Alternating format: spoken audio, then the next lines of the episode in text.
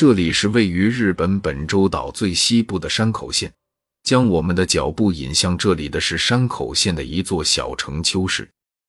虽然地处偏僻，人口不多，这里却让历史爱好者们趋之若鹜，因为从这座小城中走出了九位日本首相。在一九二七年登上历史舞台的田中义一就是其中之一。日本兜留文科大学立原十九司教授说。田中义一的野心非常大，他的家乡是山口县，他既掌握政友会，又有自己的政党，他既是政友会的总裁，又是陆军大将，因此他常常持有陆军侵略政策。他一直有进军中国、扩大利益的想法。田中义一，一八八三年进入陆军士官学校，一八八六年任陆军少尉，一八八九年。进入陆军大学，自一八九二年陆军大学毕业，步入军界后，很快就博得了日本陆军创始人山县有朋的赏识。一八九四年，中日甲午战争爆发，田中义一于一八九五年任第一师团中尉参谋，为第一师团制定了动员制度。该制度内容非常细致，完成度很高。几乎是原方案被采用，其他师团也都把它借去使用。为此，田中一一得到认可。他随后参加了金州、大连、旅顺等战役，晋升大尉。战后进入参谋本部第二部从事情报工作。田中学的是俄语，而且很不错。到二部报道以后，二部把他派到俄国去留学去了。田中在俄国干得很卖力，每星期都会与结识的俄罗斯人去教堂做礼拜，还参加了沙俄军，由此掌握了许多第一手资料。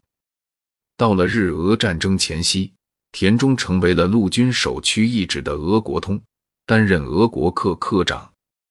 那时，伊藤博文出访俄国，想和沙俄谈判解决问题，田中仗着年少气盛。在伊藤面前极力反对与沙俄谈判，让伊藤大为生气。但是伊藤生气归生气，对田中的才能还是很欣赏。在日俄战争时，推荐他去大山岩的满洲军总司令部当参谋，参加了营口、海城等战役。据说在那里认识了还是胡子的张作霖。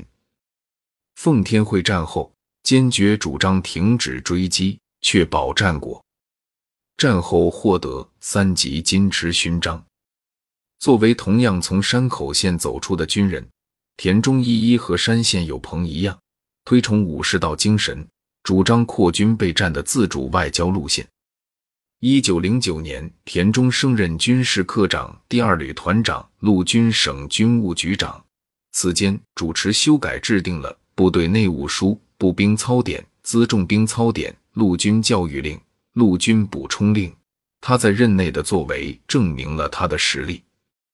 一九二二年，山县有朋去世后，田中一在陆军中继承了山县有朋的影响力，开始了进入政界的准备。一九二三年，任第二次山本内阁录相。一九二五年，任立宪法政友会总裁。一九二六年，任贵族院议员。一九二七年，任首相兼外相。田中义一原本是陆军出身，对大陆非常感兴趣，特别是还曾作为驻俄陆军武官被派往俄国。田中义一最终的想法不仅是中国，甚至俄国西伯利亚地区，如果可能的话，都想攻下来。除了军队高层，日本一些普通的军官也纷纷在这个时期跃跃欲试。